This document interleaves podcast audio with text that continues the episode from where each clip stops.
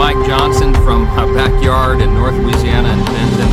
Uh, just delighted to unite with all of you, the Unite 714 initiative. Therefore, brethren, take up the whole armor of God, that you may be able to withstand in the evil day, and having done all, to stand firm.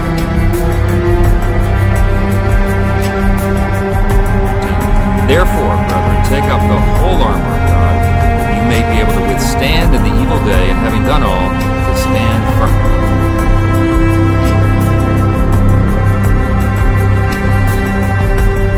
I was reading about this uh, horrible shooting in Maine, uh, and I heard, you know, we don't know much about the guy yet, but apparently he heard voices. And I thought, is he that different than Mike Johnson?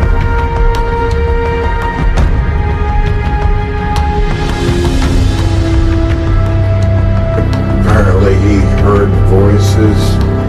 And I thought, is he that different than Mike Johnson?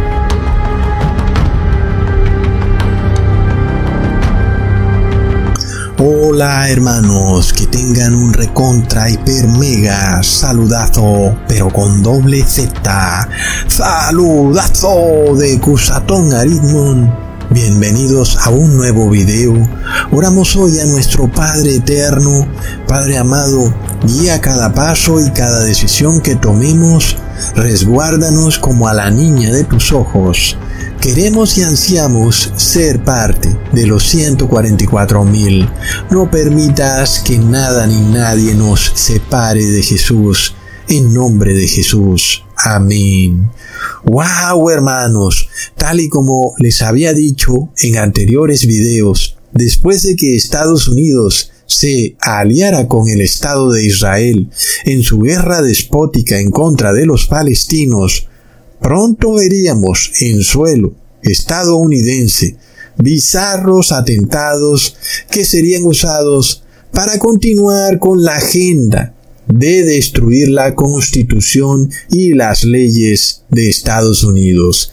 Y es impresionante cómo hace pocos días inclusive ocurrió un tiroteo masivo en la ciudad de Lewiston, en el estado de Maine, en Estados Unidos. Un evento muy bizarro y confuso, con información contradictoria, finalmente ocurre en una nación que está llena de cámaras de vigilancia, pero que solamente tiene pocas imágenes de este hombre que supuestamente cometió este horrible evento. Y por supuesto que dejamos desde ya muy claro que nosotros repudiamos y condenamos todo acto barbárico y criminal, así como también repudiamos que estos actos luego sean usados para imponer nuevas leyes que van en contravía de la Constitución. Y es que este ya es un modus operandi del que nosotros hemos hablado, pues recordamos, por ejemplo, que en una historia de detectives, generalmente cuando ocurre un crimen, no solo se investiga el crimen, sino los motivos del crimen, pero también los que se verían beneficiados por el crimen. Recontra plop. Y por supuesto que sabemos que hay fuerzas o poderes dentro y fuera de Estados Unidos que se sentirían beneficiados si las leyes que se pasen para solucionar este problema que ocurre en Estados Unidos irían en contravía de los derechos humanos. ¿Mm? Claro que sí, hay fuerzas y poderes internacionales muy pero muy interesados en cambiar la constitución de Estados Unidos. Así que es algo para examinar, ¿cierto? Cada vez que ocurre un crimen, no solo es el crimen en sí, sino los motivos del crimen y quienes salen beneficiados del crimen. Porque, claro, no hay mejor manera de cambiar la conciencia colectiva de una nación que a través de eventos que la conmocionen y estremezcan y que obliguen a los habitantes de esa nación a hacer un cambio drástico en sus leyes. Por lo tanto, cuando ocurren estos crímenes, debemos estar alerta no tanto al horrible evento en sí, a la final es algo que ya ocurrió, pero sí a la solución que se pretenda dar para ponerle fin a esos horribles actos de violencia. Y resulta que una de las soluciones que han salido ahora a la luz pública es la que ha dado el gobernador DeSantis de la Florida. Con esto no quiero decir que él esté vinculado con este tipo de horribles crímenes, pero este es el problema. Cuando ocurre un horrible crimen de estos, la conciencia colectiva de una nación es estremecida y luego las personas estarán dispuestas a tomar medidas extremas y eso por supuesto incluye a los gobernantes. En este caso, el gobernador DeSantis de la Florida, pues ha declarado como solución a estos tiroteos masivos que las personas enfermas mentales sean encerradas involuntariamente. Recontra mega plop. Seguramente que la mayoría de personas pensarán que si se llegare a pasar una ley de este estilo, pues sería una ley que solamente afectaría a personas que realmente tengan enfermedades psiquiátricas. Por ejemplo, los esquizofrénicos, los psicóticos, los que tengan delirios de persecución o paranoia, etc. Sin embargo, nosotros sabemos muy bien que desde el 2020 hay una tendencia en los estados o gobiernos a declarar como enfermas a personas que realmente no están enfermas, sino que están perfectamente sanas. Inclusive todos fuimos testigos como no solo los gobiernos, sino el público en general estaba muy dispuesto a perseguir a todo aquel que no tuviera una medicación especial. Plop. Y por supuesto entonces, aquel que no tenía la medicación era declarado enfermo a pesar de que estaba perfectamente sano. Y eso me recuerda mucho a un video que les hice ya por allá en el año 2018 o 2019, donde les revelaba que la película titulada Alguien voló por encima del nido del cuco se volvería muy pronto nuestra horrible realidad en una nueva sociedad distópica que pronto se formaría primero en Estados Unidos y luego en el resto del mundo. En esta película que trataba precisamente de enfermos mentales, se nos mostraba la vida de esas personas recluidas en un sanatorio, pero que resulta que no estaban enfermas, es más, las puertas del sanatorio estaban constantemente abiertas, pero las personas o los supuestos enfermos eran sometidos y dominados por la enfermera jefe, quien los mantenía en un estado constante de miedo de no salir afuera porque podía ser muy peligroso. Estos enfermitos que estaban sanos habían renunciado a sus libertades individuales con tal de estar seguros y tranquilos en el sanatorio. Hmm, es de locos, hermanos. Pero luego, además de todo, quien se atreviera a desafiar la autoridad de la enfermera, aunque no tuviera problemas mentales, no solo era tratado como el peor enfermo mental, sino que luego le practicaban la lobotomía, así como ocurrió con el protagonista de la película, un ladronzuelo que por error prefirió irse para el sanatorio en vez de a la cárcel y terminó con medio cerebro cercenado. Todo esto es muy interesante, toda vez que sabemos que hay poderes en Europa que odian la libertad de conciencia y para decir nombres propios hablemos directamente del Vaticano, el cual históricamente ha odiado las libertades individuales y lo que es peor aún, las considera como una enfermedad mental. No olvidemos que el Papa Gregorio XVI en su encíclica Miraribus declaró que la libertad de conciencia era un error pestilente. En este caso, el uso de la palabra pestilente nos hace una clara alusión a una enfermedad y como por supuesto la conciencia estaría radicada en la mente, pues esa enfermedad tendría que ser una enfermedad mental. Miremos esto, hermanos. El Papa Gregorio XVI, sabiendo que Jesús dijo que en los últimos días las personas serían muy pecadoras e inmorales, estableció en su encíclica Mirar y Voz que esa condición del ser humano pecador e inmoral no se debe a que el ser humano no quiera arrepentirse, sino que por el contrario se debe a que los gobiernos han permitido la libertad de expresión y de conciencia. Miremos entonces lo que ha dicho este Papa Gregorio XVI en esta encíclica Mirar y Voz sobre el estado de degradación de las personas. Leamos, se niega la obediencia debida a los obispos, se les desconocen sus derechos.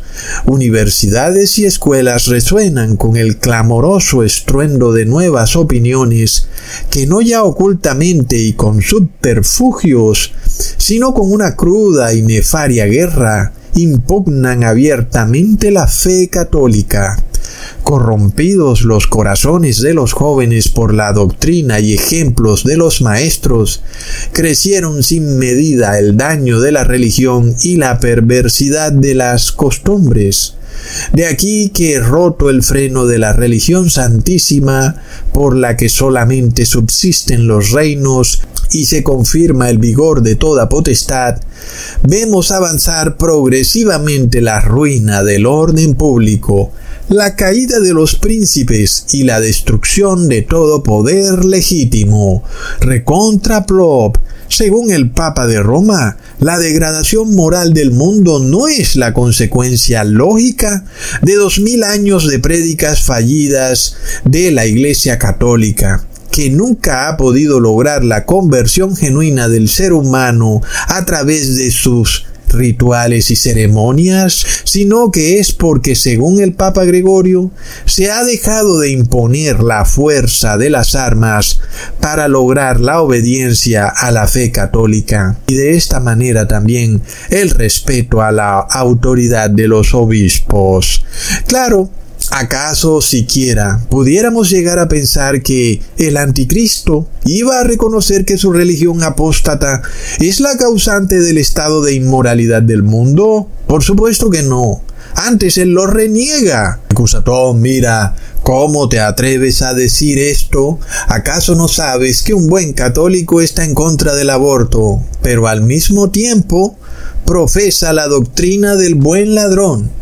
La cual según el Papa Francisco le permite al feligrés católico robar tranquilo, toda vez que Jesús perdonó al buen ladrón. No por nada los gobernantes masónicos son adoctrinados en los claustros católicos para que vivan la epifanía del buen ladrón. Roba tranquilo gobernante que Jesús te perdonará como al buen ladrón solo que te han engañado, porque si así haces es porque eres el mal ladrón, recontra plop. Mm, es tremendo, hermanos. Sin embargo, la encíclica Mirar y Vos nos lleva a deducir que, según el Papa de Roma, no existiría mejor instrumento para lograr el arrepentimiento del ser humano que el fusil, la multa, la cárcel o el hospital mental. Plop. Mm, es decir, el Papa de Roma quisiera que las personas se confesaran ante el sacerdote, no por un interés sincero de arrepentimiento, sino por el miedo a las multas, a las confiscaciones de bienes y aún a la pena de muerte. Y esto todavía tiene aún mayor perjuicio para el cristiano, cuando vemos que en la Biblia Ningún hombre puede perdonar pecados a otro hombre. Todavía es más horrenda aún siquiera la sugerencia que el Estado, a través de sus penas y multas, obligue a otro hombre a confesarse ante otro hombre. Es horrendo.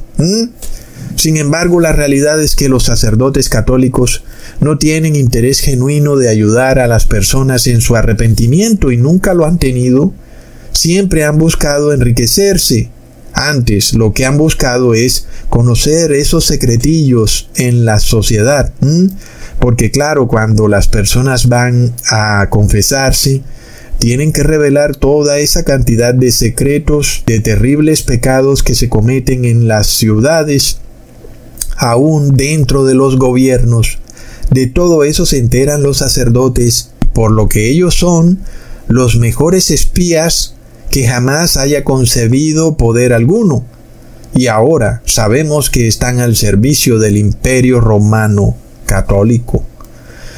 Por supuesto que el Papa de Roma desea entonces mantener su poder político, militar y económico. Es que es obvio.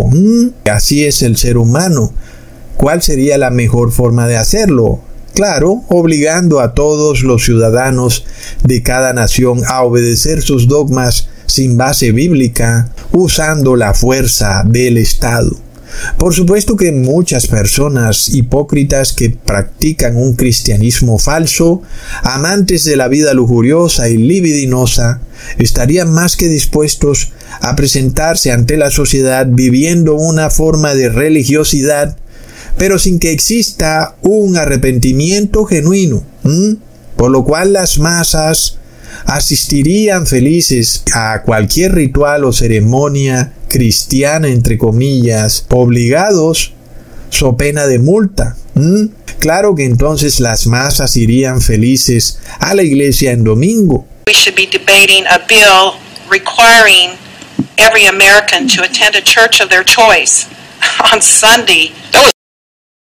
Ya veremos cómo las multitudes inmediatamente empezarán a recitar Ave Marías y oraciones a las ánimas benditas del purgatorio. Esto no es nada nuevo. El apóstol Pablo nos advirtió que esta sería la condición del ser humano en los últimos tiempos. Leamos en segunda de Timoteo capítulo 3 versículo 1 al 5. También debes saber esto, que en los postreros días vendrán tiempos peligrosos, porque habrán hombres amadores de sí mismos, avaros, vanagloriosos, soberbios, blasfemos, desobedientes a los padres, ingratos, impíos, sin afecto natural, implacables, calumniadores, intemperantes, crueles, aborrecedores de lo bueno, traidores, impetuosos, infatuados, amadores de los deleites más que de Dios, que tendrán apariencia de piedad, pero negarán la eficacia de ella. A ellos evita hay que apartarse de esas personas. Son hipócritas, son traidores. Es decir, el apóstol Pablo no escatimó en adjetivos horrendos para este tipo de personas. La palabra entonces declara a aquellos hombres que profesan esta apariencia de religiosidad como peligrosos. Son ellos entonces los verdaderos fanáticos religiosos. Sin embargo, el Papa Gregorio 16 declaró que habían dos enfermedades nefastas en la sociedad y que debían ser extirpadas como dos tumores virulentos que se extienden por el cuerpo hasta dejarlo moribundo. El primer tumor sería la libertad de expresión y el segundo la libertad de conciencia. Plop. Leamos entonces lo que tiene que decir el Papa Gregorio XVI sobre la libertad de conciencia. Debemos también tratar en este lugar de la libertad de imprenta, nunca suficientemente condenada, si por tal se entiende el derecho de dar a la luz pública toda clase de escritos, nos horrorizamos, venerables hermanos, al considerar que monstruos de doctrina, o mejor dicho, que sin número de errores nos rodea, diseminándose por todas partes en innumerables libros, folletos y artículos. Por supuesto que el Papa de Roma considera como un monstruo la doctrina que revela que la Trinidad no aparece en la Biblia por ningún lado, Claro que él la considera como una enfermedad mental y él no dudaría en quemar todos los libros que revelen esto y que las personas se enteren que la Trinidad es una falsa deidad. También el Papa Francisco estaría muy dispuesto de decretar que todo aquel que no crea en la Trinidad es un terrorista doméstico, una persona de odio, pero resulta que la Trinidad no aparece en la Biblia. ¿Qué hacemos?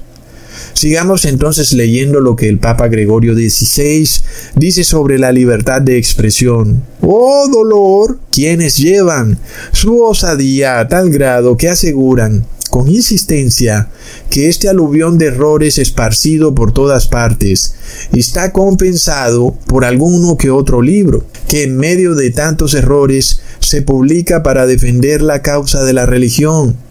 Es de todo punto ilícito, condenado además por todo derecho a ser un mal cierto y mayor a sabiendas porque haya esperanza de un pequeño bien que de aquel resulte. Por ventura dirá alguno que se pueden y deben esparcir libremente activos venenos, venderlos públicamente y darlos a beber, porque alguna vez ocurre que el que los usa haya sido arrebatado a la muerte.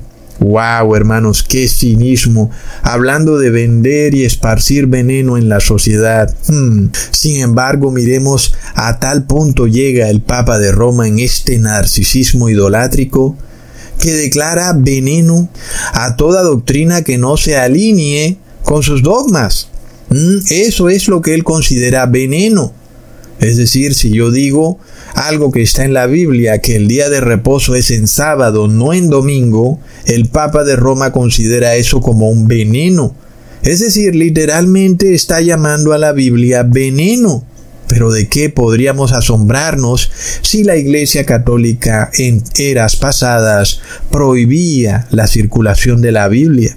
Este es el punto en sí, que para el Papa de Roma Toda doctrina que se oponga a sus dogmas es un veneno. Y luego dice que nadie puede esperar que un veneno genere bienestar en la sociedad. Pero a ver si a él se le ocurre que tal vez es él el que está esparciendo veneno. No, eso sí no se le ocurre jamás. ¿Ah?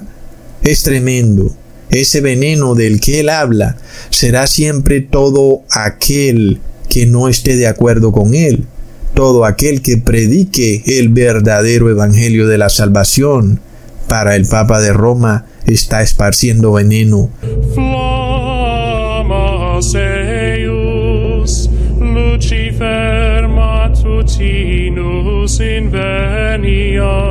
No olvidemos que esto mismo le ocurrió a Jesús. No por nada los fariseos también declararon que si no detenían a Jesús, su doctrina se esparciría no solo por Jerusalén, sino por el mundo entero.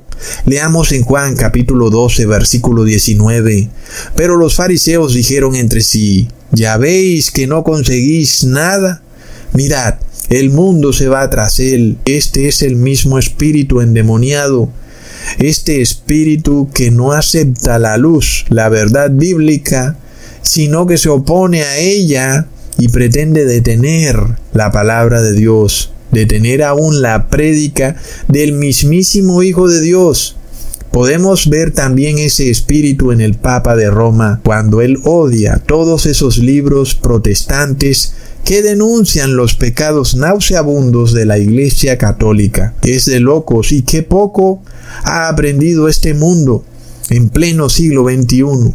¿Acaso vamos a volver a repetir las mismas atrocidades cometidas en eras pasadas? Pues lamentablemente así es el ser humano.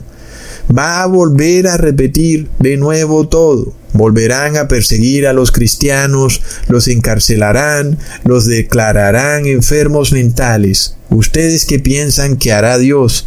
Viendo que de nuevo los gobiernos empiezan a perseguir a aquellos que profesan el Evangelio eterno. ¿Acaso Dios va de nuevo a resetear este mundo para que empiece desde cero? No, este mundo debe llegar justamente a su fin, porque no puede sufrir de nuevo los mismos males de las eras pasadas. Es así como debe ser. Y ustedes piensan que yo soy exagerado. Miremos lo que ya se puede encontrar en Google cuando tú quieres buscar si es que existe un vínculo entre enfermedad mental y fanatismo religioso, pues ya están sembrando las noticias falsas en donde declaran que sí existe ese vínculo.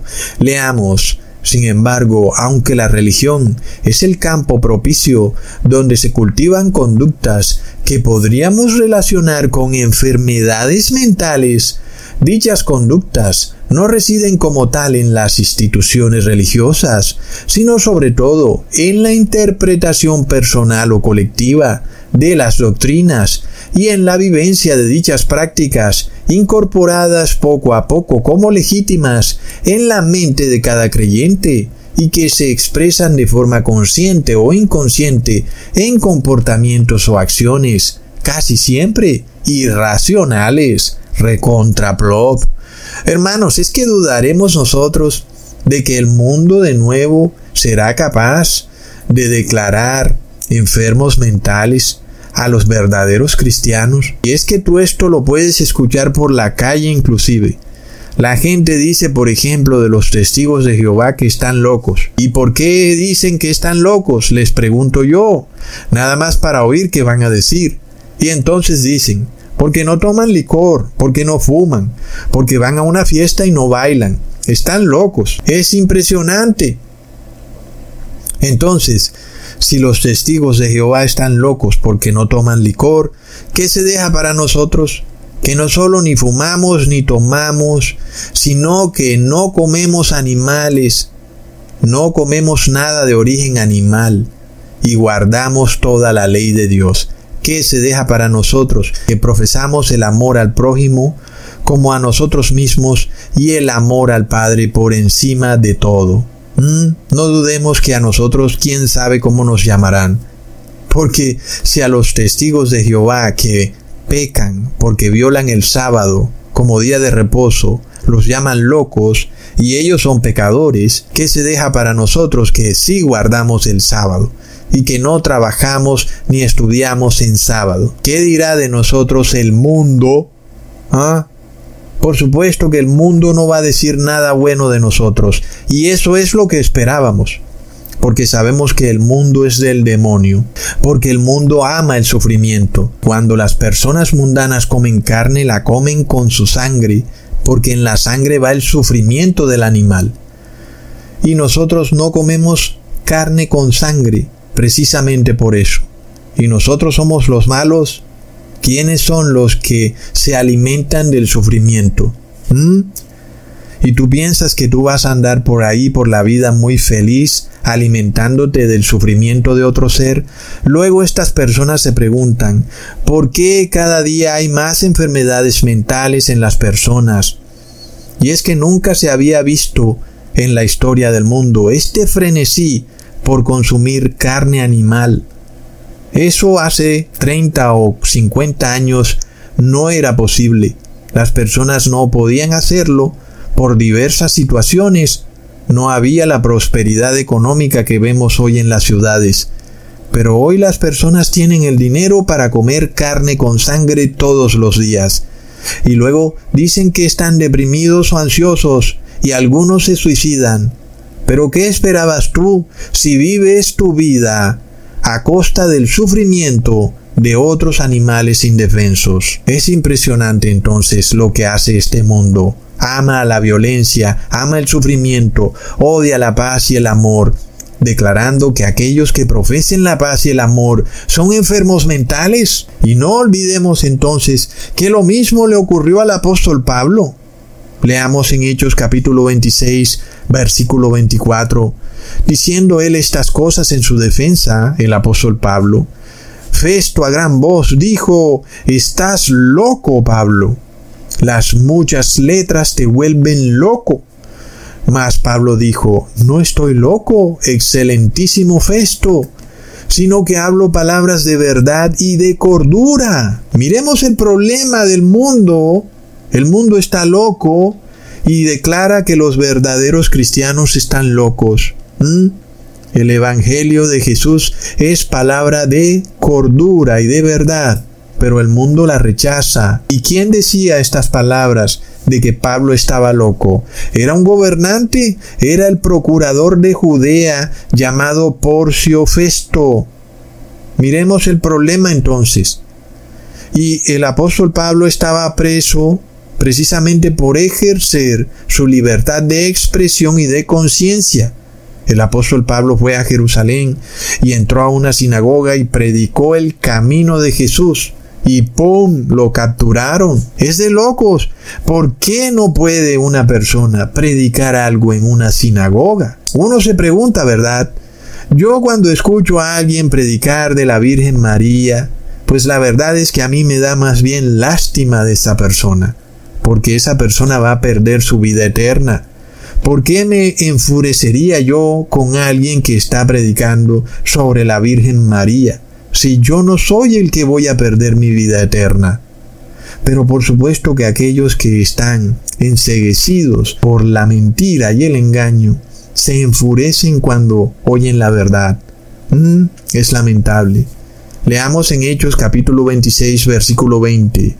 Dice Pablo que él anunció primeramente a los que están en Damasco y Jerusalén el camino de Jesús y luego por toda la tierra de Judea y a los gentiles para que se arrepintiesen y se convirtiesen a Dios, haciendo obras dignas de arrepentimiento. Y por causa de eso, los judíos lo apresaron en el templo y aún lo querían matar. Yo pregunto, ¿qué estaba haciendo el apóstol Pablo de malo? ¿Qué estaba haciendo?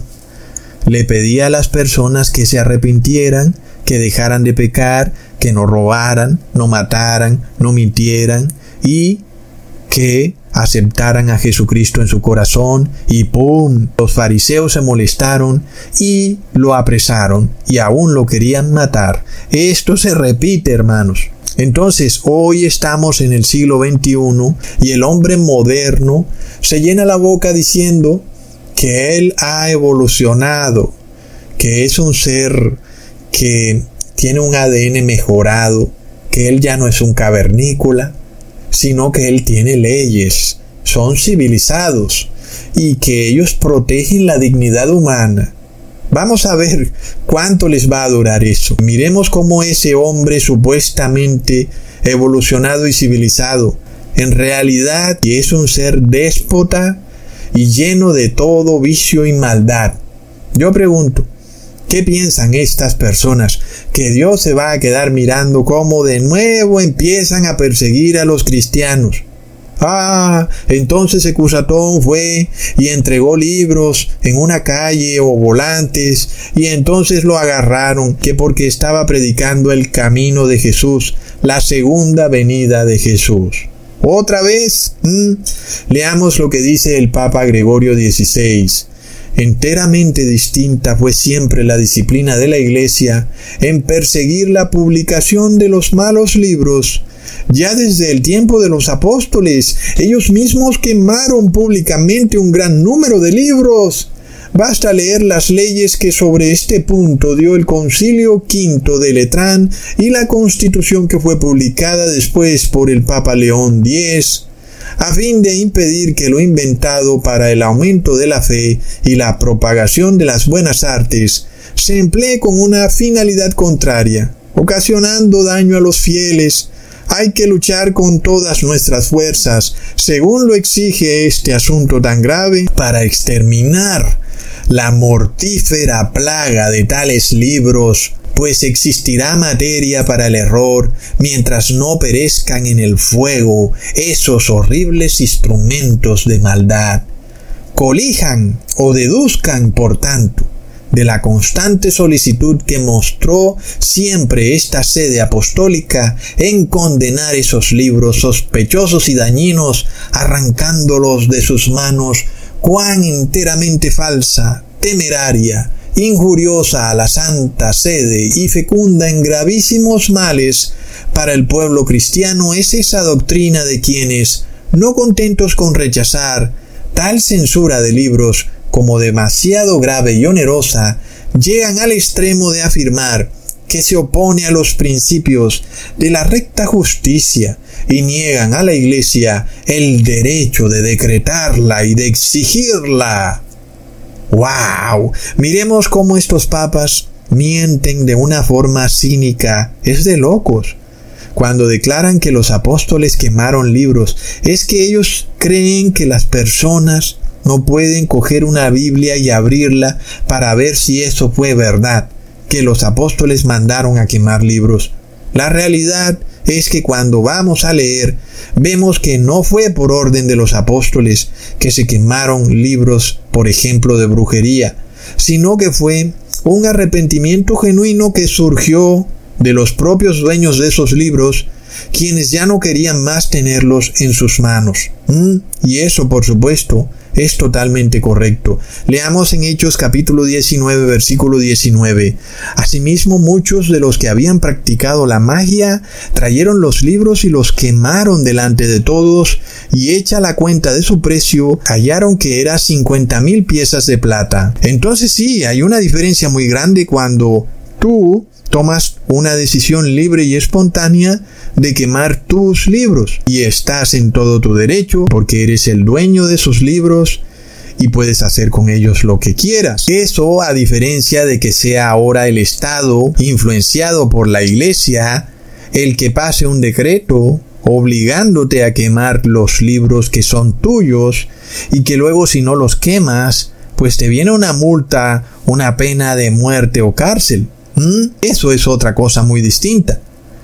Pero el Papa Gregorio XVI llama un derecho de la Iglesia a ese derecho de exigirle a los gobiernos que pasen decretos que obliguen a las personas a que destruyan todos los libros que la misma Iglesia Católica considere como que son contrarios a sus intereses. Por supuesto que hoy en día a la Iglesia Católica le queda muy difícil pasar ese tipo de decretos de forma abierta y el público inmediatamente se daría cuenta. Hoy en día la Iglesia Católica debe recurrir a otros métodos para que el Estado termine haciendo eso que ella quiere, que es destruir todo libro, que termine revelando que los dogmas católicos no tienen base bíblica. Entonces, en estos últimos tiempos, el Vaticano recurre a una unión nefasta de falsa ciencia con catolicismo para imponer en el Estado decretos que están basados en esta supuesta falsa ciencia. Y así las personas no se dan cuenta de lo que ocurre. Ah, mira, Cusatón, esto es un tema científico, no es un tema religioso. Entonces luego te dicen que es algo que está comprobado científicamente y que por eso el Estado debe decretarlo, porque se comprobó. Y todos luego sabemos que no se ha comprobado nada científicamente. Eso lo vimos muy claro en el 2020. Si tú te atrevías a ir en contra de esta falsa ciencia, pues tú verías como todo lo que tú publicaras en el Internet sería eliminado o censurado. Entonces es una nueva manera que usa el Vaticano para tratar de destruir todo libro que revele que la religión católica no tiene base bíblica. Otra forma de lograr el mismo objetivo, de censurar la libertad de expresión, que es de lo que estamos hablando, es precisamente a través de eventos catastróficos que perturben la conciencia colectiva de las masas, como por ejemplo un desastre climático que sea causado por el hombre o una enfermedad masiva o como el caso reciente de lo que ha ocurrido en Estados Unidos, tiroteos masivos. Entonces, luego de esa crisis viene la solución. Ustedes saben, ¿no? Es esta doctrina hegeliana. Entonces, la solución que viene es precisamente imponer leyes que de otra manera no las aceptaría el público. Nuevos decretos de Estado que vendrían a cumplir ese propósito deseado por el Papa Gregorio XVI, el propósito de censurar a todo aquel que predique el Evangelio eterno. Sin embargo, claro, las masas estarán muy dispuestas a renunciar a sus derechos humanos, a su libertad de expresión, con tal de solucionar esa horrible crisis y poder recuperar la paz y la tranquilidad. Ustedes ya saben, ¿no? El tema de vieja normalidad y de volver a la normalidad, etc. Entonces, hermanos, la palabra nos advierte que este es un conflicto que se iría a dar en los tiempos finales, en donde las personas estarían buscando la paz y la seguridad, inclusive si tienen que venderle el alma al diablo. Leamos en Primera de Tesalonicenses capítulo 5 versículo 3, que cuando digan paz y seguridad, entonces vendrá sobre ellos destrucción repentina, como los dolores a la mujer encinta, y no escaparán. Este es un versículo que los pastores evangélicos lo predican y lo predican, y nunca pueden darle el contexto que debe tener para que tú puedas entender en dónde te encuentras en este escenario del fin del mundo. En este caso yo te voy a explicar cómo se va dando progresivamente este evento, en donde las personas quieren paz y seguridad y luego finalmente viene destrucción repentina. Esto se nos revela claramente en los tiempos finales, cuando los seres humanos ahora están dispuestos a entregar su honor, su dignidad, sus derechos humanos individuales, sus libertades, por esa paz y seguridad. ¿Mm? Y es que la persona del común razona incorrectamente diciendo, bueno, excusatón, ¿para qué quiero yo derechos individuales y dignidad si me van a matar en la calle como un marrano? No puedo salir a trabajar porque me atracan, o me enfermo, o me cae un desastre, o sale un loco con un arma y me mata. Entonces, las personas del común dirán, ¿Para qué quiero estas libertades y derechos si igual de plano en cualquier momento me muero ahí en la calle? Pero cuando nosotros analizamos esa forma de pensamiento, podemos ver claramente un espíritu demoníaco, ese mismo espíritu que tomó poder y posesión del hermano de Jacob llamado Esaú, quien finalmente por la paz y la seguridad terminó vendiendo su primogenitura porque él pensaba que se iba a morir Leamos en Génesis capítulo 25 versículo 32. Entonces dijo Esaú, He aquí yo me voy a morir. ¿Para qué pues me servirá la primogenitura? Este es el espíritu endemoniado que tomará posesión de las masas en los tiempos finales, cuando digan todos al unísono, ¿para qué quiero ese derecho de libertad de expresión y de conciencia si me voy a morir? Prop. El demonio sabe esto muy bien, hermanos, que las masas, cuando están desprovistas de fe, estarán muy dispuestas a vender su primogenitura por un plato de lentejas, es decir, por la paz y la seguridad. En este caso, miremos por ejemplo una hambruna, una guerra, o como aún lo dice Esaú, el miedo a la muerte misma, mm, puede llevar a las personas a vender su primogenitura. Pero para aquellos que viven con fe, la fe de Jesús, esas personas ni la muerte podrá hacerlos renunciar a su honor, a su dignidad, a sus derechos, a su primogenitura. Y es que tú tienes un derecho que Dios te otorgó, es un regalo que Dios te ha dado, no viene del ser humano, sino que viene de Dios mismo, y es el derecho a ejercer tu fe de forma libre y espontánea. Ningún ser humano puede pedirte eso porque Dios te lo dio y luego Dios te lo regaló para que tú lo usaras Dios jamás te lo regaló para quitártelo. Entonces sí que nuestro Padre Eterno está muy deseoso de que tú uses ese tesoro que Él te regaló, porque es un tesoro, un tesoro mucho más valioso aún que todo lo que tú tengas y aún la vida misma. En este caso, nosotros miramos a los animales. Miremos, hermanos, a una vaca. Una vaca no puede ejercer la libertad de conciencia, no puede expresarse ni comunicarse para predicar el Evangelio eterno. Y luego, ¿cómo muere la vaca? Pues muere ahí, tirada en el pasto. Ella no puede resucitar y tampoco tendrá vida eterna.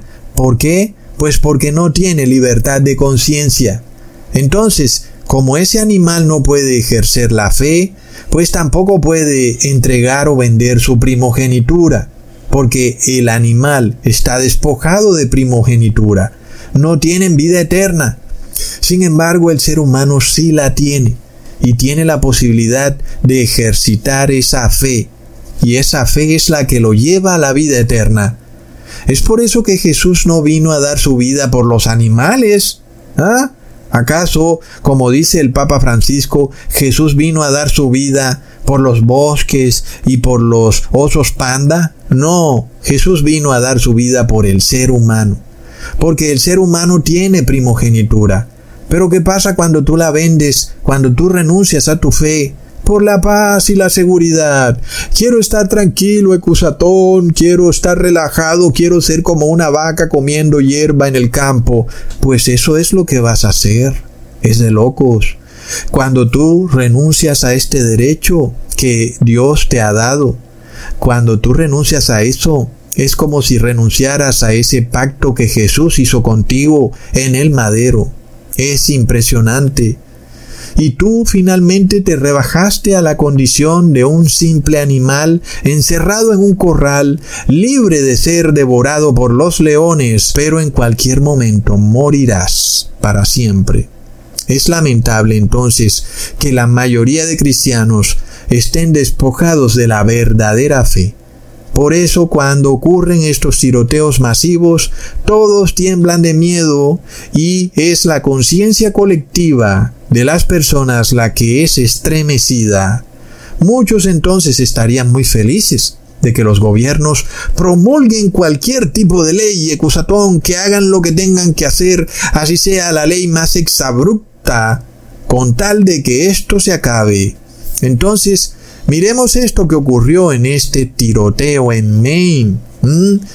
Cuando nosotros vemos que luego por acá, más abajo en el estado de la Florida, aparece el gobernador DeSantis diciendo que esto se puede solucionar encerrando a personas en sanatorios o clínicas mentales, aun y cuando no hayan cometido ningún crimen, sino porque el Estado las ha declarado como enfermas mentales.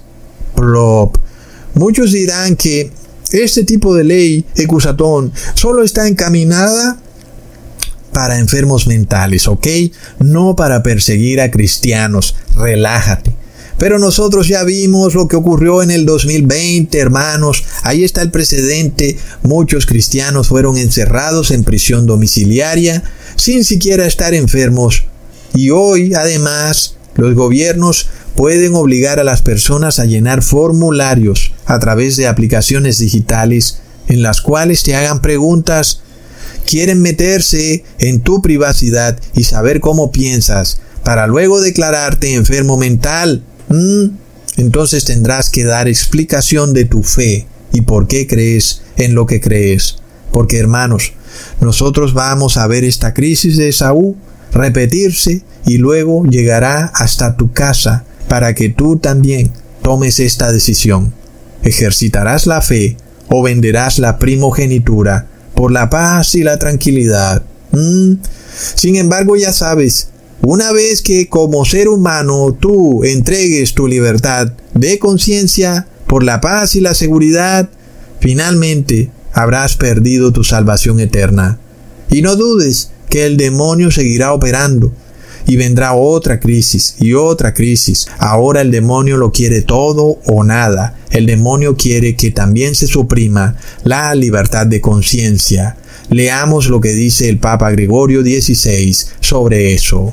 De esa cenagosa fuente del indiferentismo mana aquella absurda y errónea sentencia, o mejor dicho, locura, que afirma y defiende a toda costa y para todos la libertad de conciencia.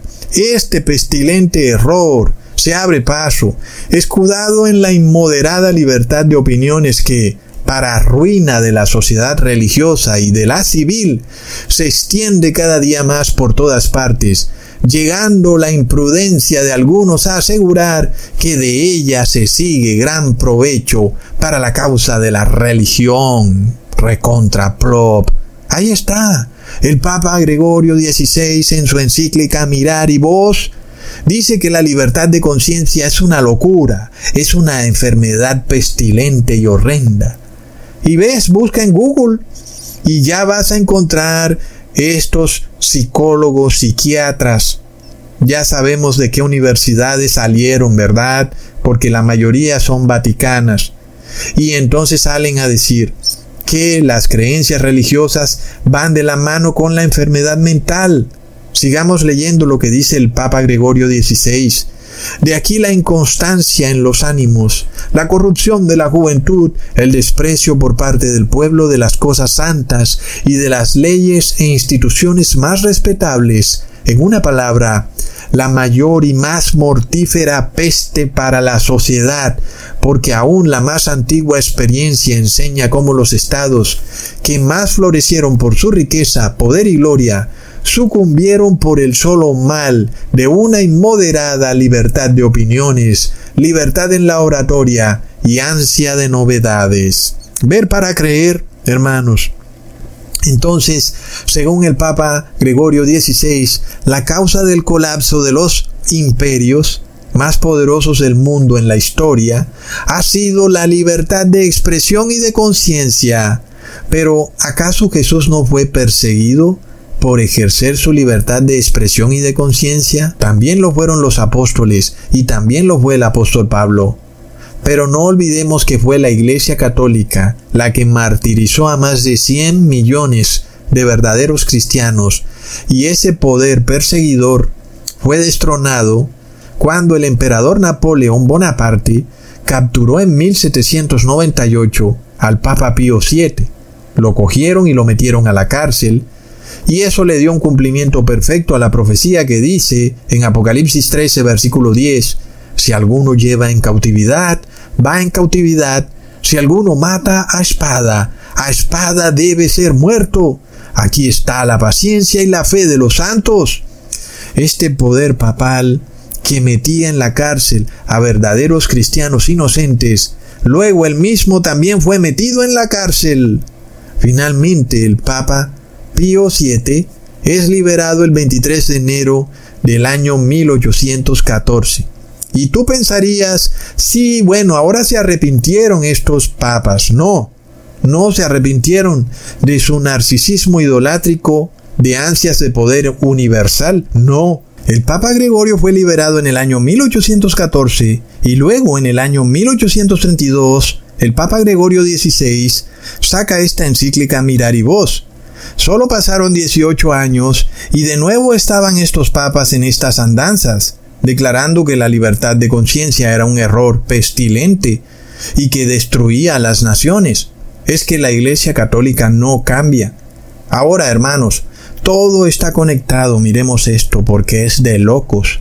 Desde que ocurrió la guerra en Israel, que según el Vaticano es ocasionada por el fanatismo religioso, luego Estados Unidos se involucró en una guerra que nada tiene que ver con Estados Unidos. Y como ya sabíamos, ocurriría luego algo en Estados Unidos. Bueno, luego ocurre este tiroteo en Maine y luego sale la noticia de que este criminal ha estado recluido en centros mentales. Luego el gobernador de la Florida declaró que el Estado debía tener la posibilidad de encerrar a personas inocentes que no han cometido crimen alguno en manicomios después de que el Estado las hubiera declarado enfermas mentales. Luego resulta que ocurre un tiroteo en Tampa, Florida. Ahora, no olvidemos que el estado de Maine hace parte de una región conocida en Estados Unidos como New England. La región de New England está conformada por seis estados, que son Rhode Island, Connecticut, New Hampshire, Vermont, Massachusetts y el estado de Maine. Ahí fue donde ocurrió el tiroteo. Miramos entonces que en todas las noticias no se hace referencia a la ciudad o condado donde ocurrió el tiroteo, como generalmente ocurre, fueron la ciudad de Lewiston y Lisbon, sino que todo es acerca de Maine. Inclusive el gobernador del estado de Maine fue quien tuvo la prominencia en este fatídico y alarmante evento, pero la importancia está en esta zona, la zona de New England, porque hace 400 años más o menos fue a esa zona a la que llegaron los peregrinos cristianos que venían en el barco Mayflower huyendo de la persecución papal. Ellos llegaron ahí, a el condado de Plymouth, en el estado de Massachusetts, y venían huyendo de las persecuciones de la Iglesia Católica. Entonces, fue ahí en New England, en el estado de Massachusetts, donde se emitieron leyes en donde cualquier persona que fuera perseguida en cualquier país por su religión cristiana, pues sería aceptada en esos estados y se le proporcionaría la ayuda que necesitara para que esa persona se estableciera. Y entonces fue precisamente como esos estados vieron o sentaron las bases que conformarían lo que se conoce hoy como la Constitución de Estados Unidos. Es una nación sin rey y sin papa. Entonces, en aquellas épocas, los moradores de esa zona de Nueva Inglaterra no necesitaban decretos gubernamentales para leer la Biblia, se la enseñaban a sus hijos libremente y ellos vivían en perfecta paz y armonía, no necesitaban del poder del Estado, la Biblia era predicada libremente y era una zona libre de dogmas católicos romanos. Sin embargo, obvio, fue ingresando más y más personas que ya no buscaban ejercer su fe libremente, sino que buscaban encontrar dinero, porque era una zona que progresaba rápidamente. Y eso llevó a que se formara una unión de iglesia y Estado, porque muchos empezaron a asociar ese progreso, luego se empezaron a pasar todo tipo de decretos religiosos, y de repente se desató la persecución. Se formó una especie de pequeña teocracia americana, puritana y calvinista, donde estos líderes religiosos pasaban decretos que obligaban a las personas a adorar a Dios. Y era algo que no se necesitaba, pues ya de por sí las personas leían la Biblia libremente. Entonces fue precisamente un pastor llamado Roger Williams, quien vivía en el estado de Rhode Island, que era parte de esta región de Nueva Inglaterra, quien fue el primero en acuñar la frase que decía que debía existir siempre un muro de separación entre la iglesia y el mundo. Y sin embargo, no olvidemos que el Papa Francisco predica todo lo contrario. Él está en una cruzada precisamente para destruir los muros que dividen a la iglesia y el mundo. Según el Papa Francisco, hay que construir puentes entre la iglesia y el mundo. Luego el presidente Thomas Jefferson tomó prestada esa frase de este pastor Roger William para finalmente elaborar la primera enmienda de la Constitución, en donde precisamente se estableció este muro de separación entre la Iglesia y el mundo, pero ahora obviamente entre la Iglesia y el Estado, el Estado por supuesto haciendo parte del mundo. Leamos lo que dice Thomas Jefferson. Creyendo como vosotros que la religión es una cuestión que incumbe únicamente al hombre y su Dios, que no debe cuentas a nadie por su fe o su culto, que los poderes legítimos del gobierno solo alcanzan a las acciones y no a las opiniones. Contemplo con soberana reverencia ese acto de todo el pueblo estadounidense que declaró que su legislatura no debería promulgar ninguna ley respecto del establecimiento de una religión o que prohíba su libre ejercicio, constituyendo así un muro de separación entre la Iglesia y el Estado. Adhiriéndose a esta expresión de la voluntad suprema de la nación en favor de los derechos de la conciencia, veré con sincera satisfacción el progreso de aquellos sentimientos que tienden a restituir al hombre todos sus derechos naturales, convencido de que sus derechos naturales no se oponen a sus deberes sociales. ¡Wow, hermanos! Es decir, qué capacidad de resumir tanta información en un pequeño parágrafo, es de locos. Como para decir algunas pocas cosas. Miremos, hermanos, cómo hoy en día, antes por el contrario, los gobernantes declaran que el ser humano no solo tiene libertades, sino también deberes, y que esos deberes son con relación al Estado. Y como que nos quieren dar a entender que nuestras libertades están limitadas por nuestros deberes, como diciéndonos que nuestras libertades no son ilimitadas porque están limitadas por los deberes que el ciudadano le debe al Estado. ese tipo de doctrina parten muchos conceptos errados. Por ejemplo, que los deberes del ciudadano limitan a sus libertades, como ya les dije, o que cuando ellos dicen también tus libertades terminan cuando empiezan tus deberes. Todos esos conceptos son falacias. Lo que está diciendo Thomas Jefferson es una verdad absoluta. Los derechos naturales del ser humano no se oponen a sus deberes sociales. Cuando Dios te regaló la libertad de conciencia y la libertad de expresión, en ningún momento Dios se equivocó, en ningún momento eso impide que el hombre pudiera asociarse para conformar un Estado. Nosotros vemos un ejemplo muy claro de eso con Jesús.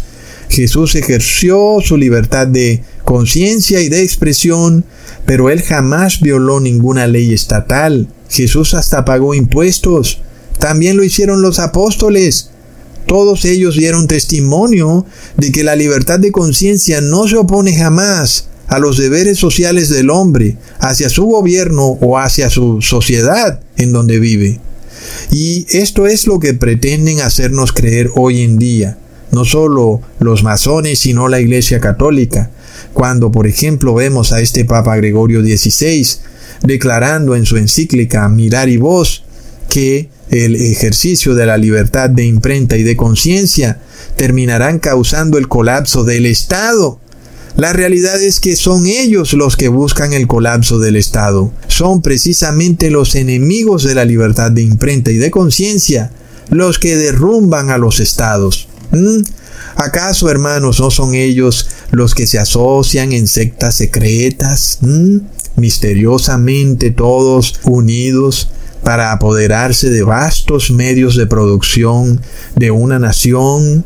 No olvidemos el número 33 en el cuarto de Mark Zuckerberg y el número 33 en el escritorio de Jeff Bezos, el dueño de Amazon. Y no son estas dos empresas oligopólicas y fascistas las que han destruido millones de pequeños negocios familiares, no solo en Estados Unidos, sino en el mundo entero tirando al piso el sustento de familias enteras. Por supuesto, destruyendo las bases de los estados. ¿Y quiénes son los que están detrás de esas sectas masónicas oligopólicas? Mm, ¿No son acaso los mismos que luego vienen con apariencia de piedad, diciendo que vienen a defender la familia y el trabajo? Plop, esos son los lobos vestidos de oveja, ellos dicen que vienen a defender a la familia, pero están defendiendo esa su secta templaria, masónica, cabalista, vaticana, que odia el Evangelio eterno, que no guardan los mandamientos de Dios, ni tienen la fe de Jesús, porque ellos mismos entregaron y vendieron su primogenitura, están despojados de ejercer la fe y por eso odian a todo aquel que la ejerza. Es de locos. Entonces, el inicio de Estados Unidos estuvo enmarcado por resquicios de estas horribles teocracias al mejor estilo de Europa, pero afortunadamente la luz del Evangelio hizo precisamente que esta nación permitiera el avance libre de la palabra de Dios y el ejercicio libre de la religión por parte de cada ser humano. Y por supuesto, pusieron esos dogmas vaticanos a un lado para que las personas pudieran tener nueva luz de lo que está escrito en la Biblia. Es que miremos esto, Estados Unidos prosperó fabulosamente precisamente por respetar la libertad de expresión y de conciencia. Si en Estados Unidos hubiera perdurado esa teocracia, pequeña teocracia que se formó, ese país jamás hubiera progresado. Y qué ironía que ahora hay unos gobernantes en América que dicen que la libertad de expresión y de conciencia es la causa del colapso de América. Es una ironía terrible. Es que eso ha sido la causa de su progreso. Hermanos, claro que ellos no buscan la prosperidad de América, ellos buscan es la prosperidad del imperio romano. Porque claro que hay poderes muy interesados en destruir a Estados Unidos, porque luego quieren acabar con la libertad de conciencia y de expresión. Como ya sabemos, Estados Unidos es eso que impide que los verdaderos cristianos sean perseguidos, porque tiene una constitución que le permite al ser humano ejercer su fe de forma libre y espontánea. Pero derribada esa constitución, a correr hermanos porque esto se acabó. Leamos lo que dice Thomas Jefferson. Hemos resuelto, mediante experimentos justos, la gran e interesante cuestión de si la libertad de religión es compatible con el orden en el gobierno y la obediencia a las leyes. Y hemos experimentado la tranquilidad y el consuelo que resulta de dejar que cada uno profese libre y abiertamente aquellos principios de religión que son las inducciones de su propia razón y las serias convicciones de sus propias investigaciones. ¡Wow, hermanos! ¡Qué gran estadista Thomas Jefferson! Es decir, te está declarando que él ha sido testigo viviente que la persona cuando ejercita su fe, eso no está en contravía con el orden del gobierno o la obediencia a las leyes estatales, sino que al contrario se experimenta una tranquilidad en la sociedad. Pero, ¿cómo podemos desvirtuar eso que dijo Thomas Jefferson? ¿Mm?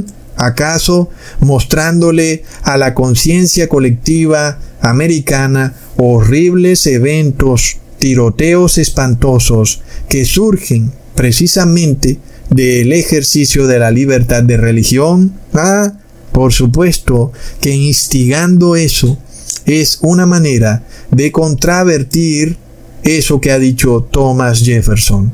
Es de locos. Ahora, ahí está la historia. ¿Quién puede borrar la historia? ¿Mm? ¿Puede un gobernante decir que Thomas Jefferson no fue testigo viviente de que no es así como ahora nos quieren hacer creer?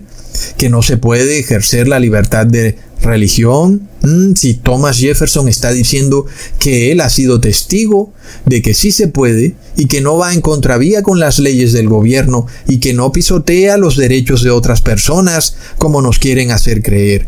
Porque hoy en día anda por ahí esa frasecilla, hermanos, ustedes la han debido escuchar, pues tus derechos terminan donde empiezan los derechos de los demás, como haciéndote creer que el libre ejercicio de tus derechos individuales terminará pisoteando los derechos de otras personas. Sin embargo, Thomas Jefferson es testigo viviente de que nunca fue así. La persona puede ejercer sus derechos individuales libremente, eso jamás pisotea los derechos de otras personas. Entonces, ¿qué hicieron? Estos poderes internacionales crearon nuevos derechos. Ah, sí, bueno, entonces vamos a crear ahora derechos de todo. Derecho a la comida, derecho a la bailada, derecho a la libre salud, derecho a esto, derecho a aquello. Y esas cosas no son derechos entregados por Dios. La persona no tiene derecho a la salud. Dios nunca le dio ese derecho al ser humano. ¿Ah? Sin embargo, ahora lo volvieron un derecho. Entonces ahora, luego tú ejerces tu derecho a ejercer tu fe y luego dicen que estás pisoteándole al otro el derecho a la salud. De eso ya habíamos hablado antes. ¿Mm? Pero todo esto hace parte del mismo proceso, de esta misma batalla espiritual. Finalmente lo que se busca es derribar por todo medio y manera esos principios que hicieron de Estados Unidos una nación grande. Pero miremos, hermanos, la ironía. Cuando Donald Trump dijo que él haría a América grande otra vez, pero él pensaba hacer a América grande otra vez, unificando la iglesia y el Estado. ¡Qué locura, qué ironía! Cuando América fue grande precisamente porque no siguió con esa teocracia. Esa teocracia se anuló. Y nosotros vemos que la historia prueba que Estados Unidos ha progresado fabulosamente. Entonces, ¿cómo pueden contravertir esa historia que está ahí? Para que todos la veamos. Sin embargo, lo que hace Donald Trump ahora es derribar precisamente los valores intrínsecos de América, reducirlos a las cenizas para formar otra nación, una nación nueva donde hay unión de iglesia y Estado, plop, Hermanos, pongan atención a otro evento que ocurrió por estos días, el 27 de octubre, con la elección de Mike Johnson, este señor elegido como presidente de la Cámara de Representantes, o como le dicen en Estados Unidos, el Speaker of the House, quien ha dicho que siente que su elección para ese cargo ha sido por designio divino. Plop. bueno, hermanos, ahí sí que esto se fue a la porra, hermanos. Leamos lo que el Señor ha dicho. Creo que las escrituras, la Biblia, son muy claras, que Dios es quien levanta a quienes tienen autoridad, dice Johnson en su primer discurso después de ser elegido con una votación de 220 a 209. Él levantó a cada uno de ustedes. Todos nosotros hemos sido levantados para estos tiempos. Así, hermanos, de la noche a la mañana estamos de vuelta a una teocracia. Así como en los tiempos de Egipto, los faraones se creían que eran ungidos de Dios y que ellos tenían todo el derecho de hacer lo que les diera la gana, porque Dios los había puesto en ese cargo. ¿Para qué entonces hay leyes, votaciones o constituciones si estas personas son ungidos de Dios. Leamos, el señor Johnson ha rechazado repetidamente muchas interpretaciones ampliamente aceptadas sobre la separación de la Iglesia y el Estado.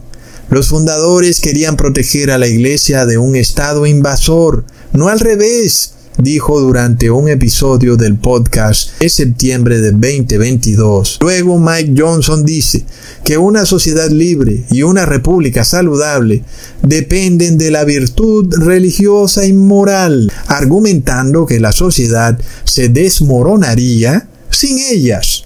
Hermanos, ¿qué está haciendo este señor Mike Johnson, presidente a la Cámara de Representantes? Pues está recitando en vivo y en directo la encíclica del Papa Gregorio XVI, Mirar y Voz, la cual declara que sin los dogmas del Papa de Roma, las naciones colapsarán. Plop.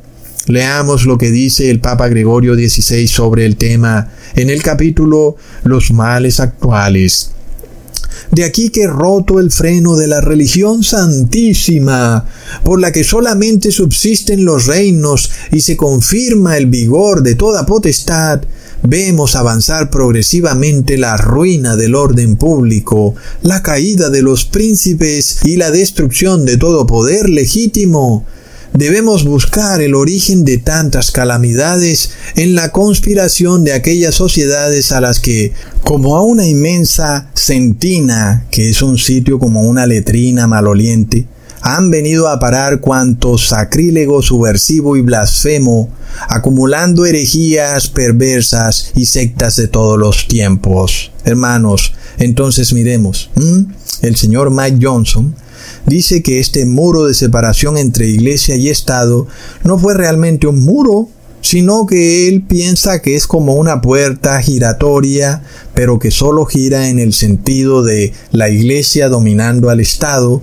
y que no el Estado dominando a la iglesia. Por supuesto, la Iglesia dominando al Estado siempre y cuando sea la Iglesia católica la que domine al Estado y el Estado no dominando a la Iglesia siempre y cuando no domine a la Iglesia católica. El resto de iglesias sí que van a quedar bien dominadas, hermanos.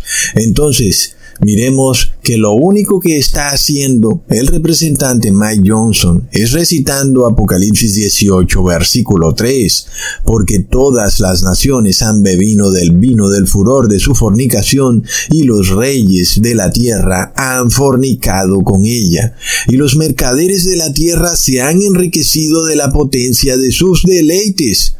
Asimismo, se nos revela que los reyes de la tierra le entregan su poder y autoridad a esta iglesia con apariencia de cristianismo, pero que no lo practica realmente, como ya lo dijo el apóstol Pablo.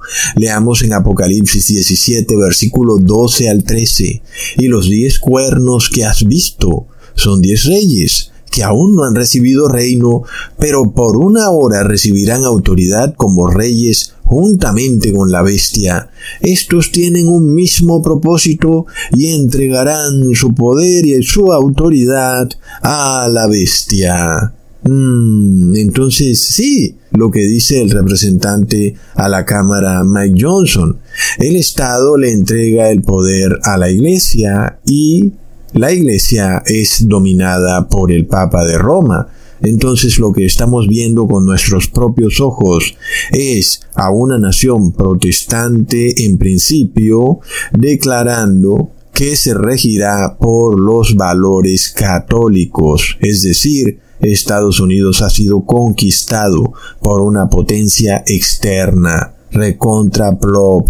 Es decir, esto está tan claro y enfrente de todos nunca jamás lo habíamos visto tan claramente cuando este señor Mike Johnson ha pronunciado estas palabras tan impresionantes, diciendo que Estados Unidos debe someterse al poder de la Iglesia. Es algo histórico para aquel que entiende la historia de Estados Unidos, porque de nuevo, ¿de dónde venían huyendo esos peregrinos en ese barco Mayflower hace 400 años más o menos? Venían huyendo de la persecución del Estado. Llegaron a Estados Unidos precisamente para ejercer su derecho a la libertad de conciencia libremente. Pero vemos que de repente todo cambia, hermanos, y es de locos, y es todo una ironía muy tremenda, cuando además el representante a la Cámara Mike Johnson ha dicho también que Estados Unidos va a apoyar a Israel que Israel es una nación anticristiana. En las sinagogas de Israel no se reconoce a Jesucristo. Es una gran ironía. Mientras el representante dice que Estados Unidos volverá a prosperar mientras esté regida por los supuestos valores cristianos que no son cristianos sino católicos, al mismo tiempo declara que debe apoyar a Israel, una nación que no tiene valores cristianos porque no reconoce a Jesucristo. ¡Prop! ¡Qué locura! Por otro lado, ¿cómo se nos puede hacer creer que una nación que prospera es también aquella en donde la iglesia supuestamente cristiana usurpe el poder del Estado. ¿Mm? Porque si así fuera, todas las naciones que no sean cristianas estarían totalmente empobrecidas, quebradas y colapsadas, sobre todo la nación de Israel es una de las naciones que no tienen valores cristianos porque de plano no reconocen a Jesucristo y las personas del común todas dicen que Israel ha prosperado fabulosamente porque aún ha hecho florecer los desiertos. ¿Qué pasa entonces ahí? Ah, hermanos, es impresionante. También se olvida el representante de aquellas naciones que son budistas, como China o Japón, o de los países islámicos como Arabia Saudita o Jordania. Hasta donde yo sé, son naciones muy prósperas y no son cristianas. ¿Qué pasa ahí? ¿Mm? Sin embargo, Estados Unidos ha sido derrotado desde adentro, ya que su reserva federal no es ni reserva ni federal. Su moneda legal no le pertenece ni siquiera a Estados Unidos ni a ninguno de sus ciudadanos sino a una secta europea secreta. Todos los ciudadanos de Estados Unidos están obligados a pagarles intereses por el uso aún de su propia moneda, PROP. Y aún todo ciudadano de ese país le debe a la Reserva Federal 33 trillones de dólares y lo van a pagar Claro que lo van a pagar con sudor y lágrimas. Resulta entonces que quien está detrás de ese negocio de la Reserva Federal es la Iglesia Católica, la cual supuestamente viene a restaurar la prosperidad a Estados Unidos. Pero ¿cómo si ella es la que lo tiene endeudado? Mm, es de locos. Alguien dirá, no, Ecusatón, Estados Unidos le entregará su gran poder y autoridad a la iglesia evangélica, pero plop, la Iglesia Católica controla a la Iglesia Evangélica a través de la masonería eclesiástica. Entonces, Esto es impresionante. El representante Mike Johnson dice que la organización delincuencial jamás va a pagar el precio de sus crímenes. Ojalá fuera esto así. Pero sin embargo nosotros sabemos que quienes terminan pagando el precio de los crímenes de otros son los ciudadanos de a pie. Mm, no olvidemos lo que ocurrió con las Torres Gemelas. De repente se emitió una horrible ley patriota la cual puede despojar a cualquier ciudadano de sus bienes y puede encarcelarlo sin justo juicio con solo una sospecha del gobierno de Estados Unidos. Y yo pregunto, ¿Cómo así que sospecha? ¿No acaso que tienen satélites y escuchan todas las conversaciones de todo teléfono y leen todos los correos electrónicos de cualquier persona? ¿Cómo es que no tienen pruebas fidedignas y contundentes para comprobar que alguien es culpable? ¿Mm? Es como bien extraño. Pero bueno, hermanos, así está la cosa. Según ellos, con solo una sospecha ya fue, como siempre, las sospechas. Nosotros recordamos en el 2020 cómo de repente había una sospecha de que tú estuvieras enfermo, pero de repente no estabas enfermo. Entonces, hermanos, ¿qué pasa cuando también puede haber una sospecha de que tú estés enfermo mental solo porque no obedeces los dogmas del Papa de Roma? ¿Mm? ¿Qué pasa con eso? Porque ya vemos lo que dice la encíclica Miraribus del Papa Gregorio XVI, la libertad de conciencia es locura. Y bajo esa sospecha podrías ser enviado a un sanatorio para una conversión forzosa. Luego el señor Johnson dice, abro comillas, se supone que la iglesia debe dirigir al gobierno pero se supone que el gobierno no debe dirigir a la iglesia. ¡Wow! Pues ¿dónde has estado, amigo Mike? ¿Acaso no sabes que la Iglesia ha dirigido al Estado por más de 1260 años? Mm, nunca ha sido al revés. Lo único que haces es recitar Apocalipsis 17, versículo 3. Pero nosotros sabemos que una vez derrumbado este muro de separación entre iglesia y Estado, que es la base y el fundamento de la Constitución de Estados Unidos, lo que sigue es la persecución a todo aquel que se atreva a denunciar que los dogmas romanos no tienen base bíblica. Según ellos eso es odio y no es una advertencia sincera de que estás en pecado. Bueno, es que es lo mismo que decían los fariseos cuando Jesús trató de advertirles su trágico destino, pero según los fariseos Jesús lo que quería era apoderarse del gobierno y quitarles todas las prebendas que tenían los fariseos. Plop. Es que los políticos, hermanos, es de locos. Nada peor que cuando se mezcla la religión con el Estado. Mm, es algo tremendo, porque luego entonces, cuando tú predicas la verdad, que la última cena de Jesús no es más que una gran parábola, como está descrito en la Biblia, y que lo que Jesús estaba haciendo era celebrar la Pascua, Jesús en ningún momento estaba ordenando a las personas a comerse una galleta cada domingo, pero sabemos que tanto católicos como evangélicos creen que es algo que tienen que hacer en domingo para la salvación, comerse ese pan o esa galleta, de lo contrario estarán perdidos y que irán directamente al fuego eterno. Es que hermanos, cualquiera que tenga ojos para ver, puede ver que lo que tú estás comiendo no te va a salvar, o es que el panadero va a tener manos milagrosas para producir el cuerpo de Cristo y luego enviártelo en forma de galleta. ¿Mm? Imaginémonos nada más esto, la iglesia dándole órdenes al Estado, declarando que las personas deben asistir obligatoriamente a la iglesia en domingo y comerse la galleta o el pan. Pero bueno, hermanos, estaba profetizado, esto está ocurriendo y no tiene por qué sorprendernos, porque la profecía avanza y el anticristo avanza y por eso el pueblo santo de Dios tiene que avanzar rápido hacia la santidad. Sí, no te demores, pueblo amado, avanza hacia la santidad, no pierdas tiempo. Porque el tiempo se acaba. Leamos en segunda de Corintios capítulo 7 versículo 1. Así que, amados, puesto que tenemos tales promesas, limpiémonos de toda contaminación de carne y de espíritu, perfeccionando la santidad en el temor de Dios. Amén.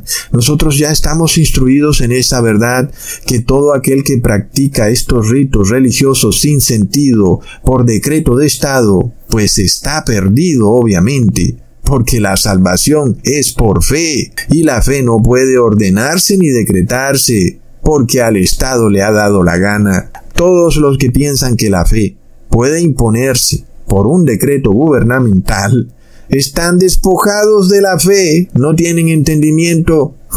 Pero sabemos que si la Iglesia y el Estado se unen, no es jamás para restaurar el Estado, para traer de vuelta la prosperidad, para restaurar los valores morales a la sociedad. No, eso no es lo que ellos quieren, hermanos.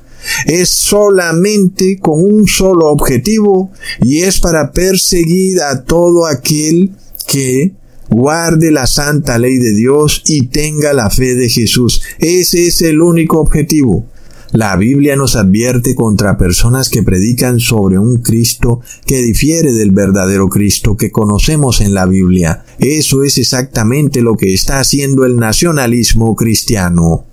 Bueno, ahí lo tienen. Yo lo llamaría mejor el nacional cristianismo, cual te viene a imponer un Cristo por decreto de Estado que ellos han dicho que es el verdadero y ellos lo pueden hacer porque tienen el poder del Estado y luego van a perseguir a todo aquel que predique a Jesús como está en la Biblia, que si ni la religión católica ha podido predicar al verdadero Jesús, por más de que ya lleva dos mil años predicando, cuanto menos el Estado. ¿Mm?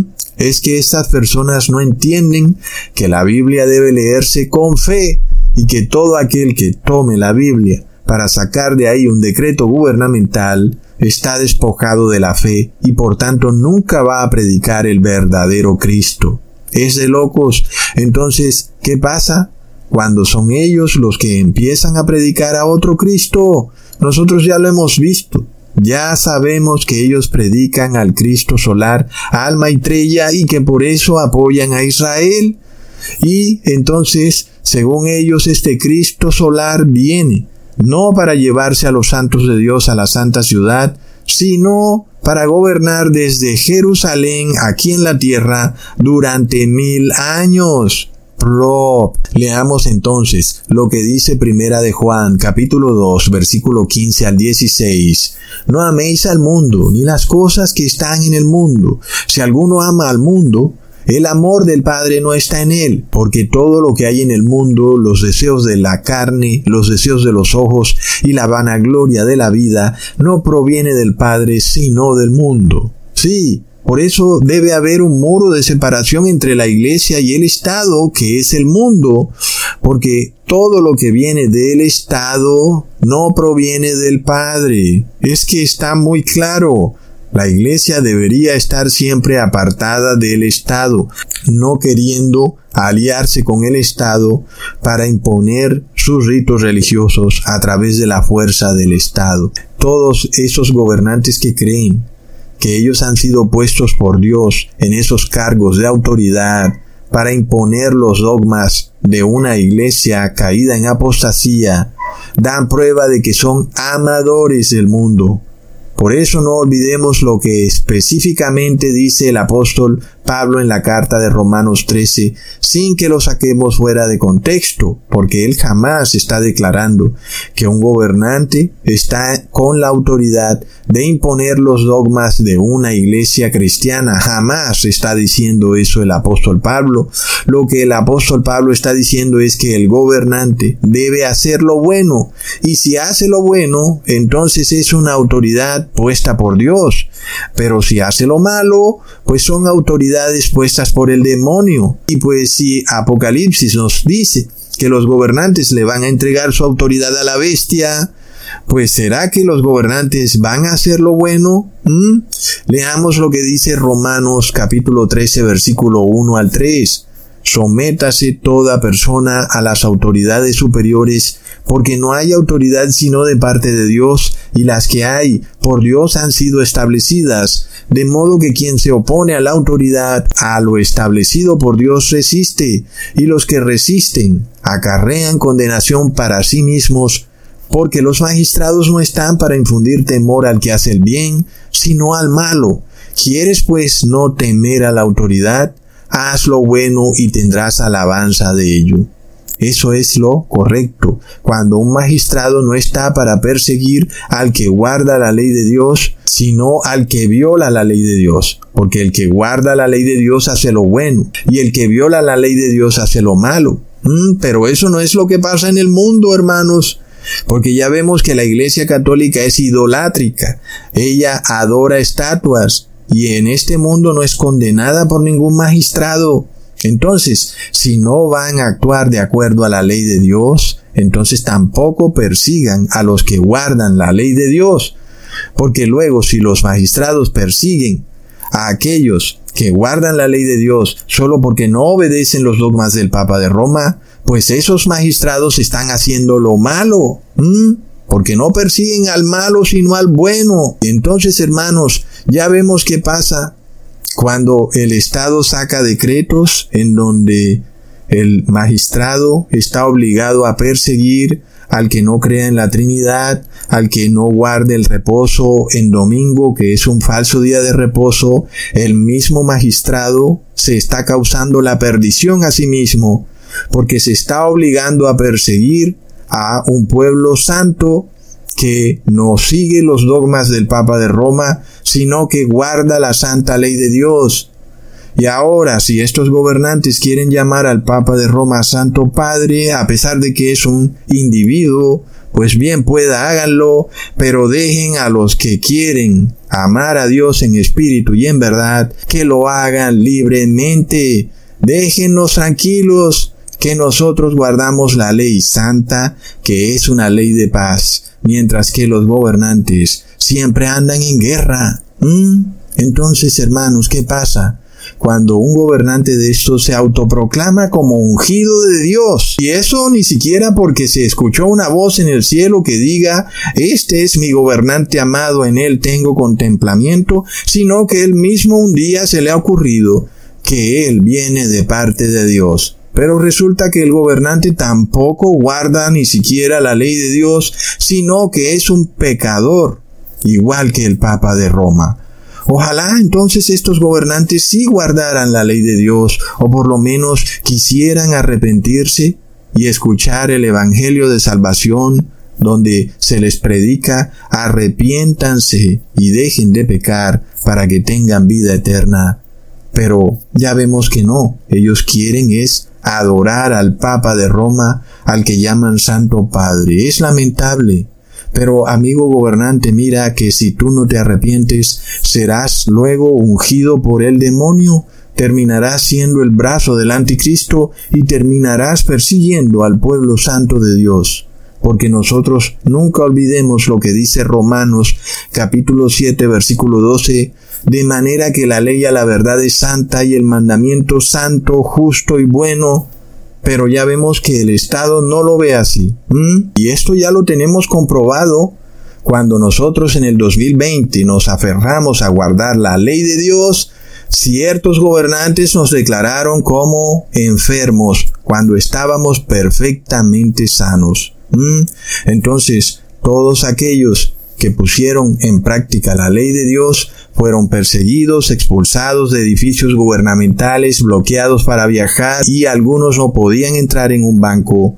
Así que qué nefasta es la unión de iglesia y Estado, porque la iglesia que se une con el Estado se une con el mundo. Leamos en Santiago capítulo 4 versículo 4. Oh almas adúlteras, ¿no sabéis que la amistad del mundo es enemistad contra Dios? Cualquiera pues que quiera ser amigo del mundo se constituye enemigo de Dios. Todos estos magistrados que violan la conciencia de las personas son indudablemente enemigos de Dios. A nosotros no nos queda más que orar por ellos a ver si alguno sale de ese narcisismo idolátrico y se arrepiente y entiende que Jesús viene muy pronto para que se aperciba, pues todos los seres humanos, desde el más rico hasta el más pobre, solamente pueden comer tres comidas, y no porque sean más ricos o más poderosos van a comer cuatro o diez comidas al día. ¿De qué sirve entonces la riqueza y el poder si el pobre y el rico tienen que dormir, tienen que comer, ambos tendrán un día que morir y luego viene el juicio final para pagarle a cada uno según sus obras. Entonces hemos visto, hermanos, cómo, a pesar de haber advertido tanto en este canal, nosotros vemos que en Estados Unidos sigue muy fuerte este movimiento para formar una teocracia. Esto es imparable y así debe serlo, porque la profecía se va a cumplir. Así que nosotros no estamos tampoco para evitar que los gobernantes terminen cumpliendo la profecía, sino para advertirles, no solo a ellos, sino a todo aquel que quiera salvarse, para que se aperciba, porque nuestra labor no es jamás imponernos sobre el Estado, evitando que el Estado luego se una con la Iglesia, porque eso es ir en contra de la profecía. Nuestra labor es solamente buscar almas para salvarlas, almas que amen la verdad, y que estén honestamente engañadas. Cada uno tendrá que cumplir su papel en la esfera y en el ámbito en el que Dios lo ha puesto. Esa labor es importante. Para Dios, un alma que se salva es tan importante como cien que se salvan. Pero esta teocracia del nacional cristianismo que se empieza a formar en Estados Unidos no tiene reversa, hermanos, así como también se formó en Alemania esta teocracia hitleriana del nacional socialismo, que en realidad fue un nacional catolicismo. Asimismo, esto se empieza a formar en Estados Unidos, ahora con un nacional cristianismo. Y esto avanza, ustedes ya lo saben, porque yo les he advertido que en el Congreso de Estados Unidos ahí ya están los símbolos de este gobierno que viene, esas facies romanas, símbolo del fascismo romano, están ahí para darnos a entender que el Congreso de Estados Unidos es un Congreso de el nacional catolicismo. Así que es algo irreversible para esta nación que ha sido conquistada desde adentro por una potencia extranjera tal y como ellos mismos lo sabían. Entonces, hermanos, nosotros sabemos que la formación de esta teocracia no tiene ningún otro objetivo que perseguir al pueblo santo de Dios. Ese es su único objetivo, hermanos. Y eso debe darte a entender lo importante que tú eres, toda vez que el demonio ahora pretende enfilar todo su esfuerzo para hacerte rechazar y vender tu primogenitura. Imagínate lo importante que tú tienes, ese tesoro tan valioso que es poder ejercer tu fe. Por tanto, no vendas tu primogenitura, porque aunque se empiecen a formar estas entidades demoníacas que tienen tanto poder, cuyo único objetivo es hacer chivos expiatorios para perseguir al pueblo santo de Dios, nosotros más bien empecemos a afligirnos y a arrepentirnos, porque la hora viene y se acerca, en donde pronto aquellos que prediquen guardar la ley santa y tener la fe de Jesús serán declarados enemigos del Estado y aún como enfermos mentales. Es tremendo, hermanos, pero ya sabemos que Jesús tiene reservado para nosotros una morada en la santa ciudad porque nosotros somos personas de paz, de amor, y guardamos la ley de Dios, que es justa, santa y buena. Hasta pronto, hermanos.